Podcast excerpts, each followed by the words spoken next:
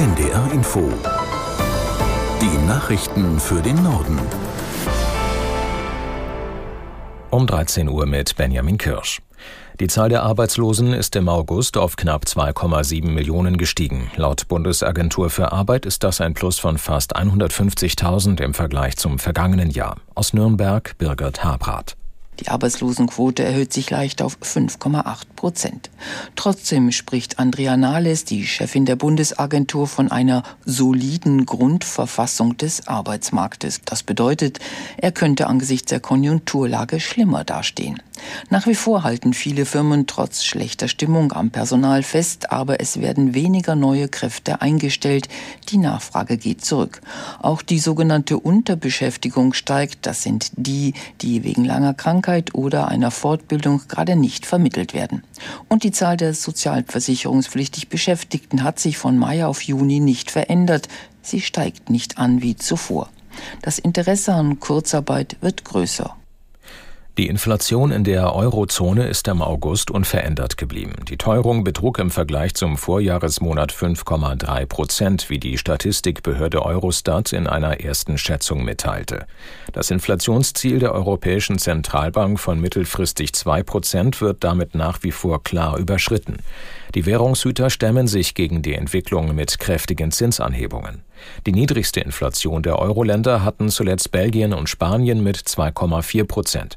In Deutschland lag die Teuerungsrate zuletzt bei 6,1 Prozent. Den höchsten Wert verzeichnete mit 9,6 Prozent die Slowakei. Die Ukraine hat die EU-Staaten um weitere Waffen- und Munitionslieferungen gebeten. Der ukrainische Außenminister Kuleba nimmt an einem Treffen seiner EU-Kollegen in Toledo teil. Am wichtigsten sind aus seiner Sicht Artilleriemunition, gepanzerte Fahrzeuge und Panzer. Er forderte die EU zudem auf, mehr zu tun, damit Russland EU-Sanktionen nicht umgehen kann. Nach Erkenntnissen der Ukraine hat Russland die Raketen- und Drohnenproduktion gesteigert und verwendet dabei auch Zubehörteile, die aus dem Westen kommen. Der EU-Außenbeauftragte Borrell hat bereits vorgeschlagen, das Ausbildungsprogramm für ukrainische Streitkräfte deutlich auszuweiten.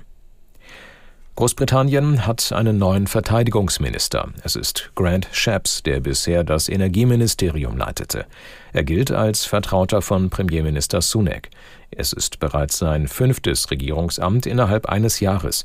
Der bisherige Amtsinhaber Wallace war zurückgetreten. Er will bei den nächsten Wahlen auch nicht mehr für das Parlament kandidieren. Wallace stand seit 2019 an der Spitze des Verteidigungsministeriums. Das Oberlandesgericht München hat einen Russen zu zehn Jahren Haft verurteilt. Der 48-Jährige hatte geplant, einen in Deutschland lebenden tschetschenischen Regimekritiker zu ermorden. Aus München Thies Maaßen. Der Strafsenat zeigte sich überzeugt, dass der Angeklagte Walid D. im direkten Auftrag des tschetschenischen Regimes handelte. Der Befehl sei im Sommer 2020 von einem Cousin des Putin-treuen Präsidenten Rasman Kadyrov gekommen. Das Opfer lebte zu diesem Zeitpunkt in einer Asylunterkunft in Schwabmünchen bei Augsburg. Mit dem geplanten Mord sollte nach Überzeugung des Gerichts nicht nur das Opfer selbst zum Schweigen gebracht werden, sondern insbesondere auch dessen Bruder, der in Schweden im Exil lebt. Der Blogger ist einer der einflussreichsten Kritiker des Kadyrov-Regimes, weshalb auf ihn bereits im Jahr 2019 ein Mordanschlag verübt wurde. Die Versicherungswirtschaft soll flexibler und moderner werden. Auf der Jahreskonferenz der Versicherungsaufsicht in Bonn waren zum Beispiel der Klimawandel und die Digitalisierung wichtige Themen. Aus Bonn Anne Burkhardt.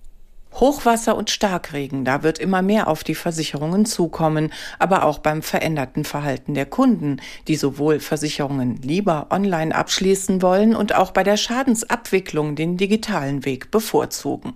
Der Exekutivdirektor der Bundesfinanzdienstleistungsaufsicht BaFin in Bonn, Frank Grund, sagte, die Versicherungen dürften sich nicht in Selbstgefälligkeit üben. Sie sollten künftig noch flexibler werden und schneller auf neue Entwicklungen reagieren reagieren.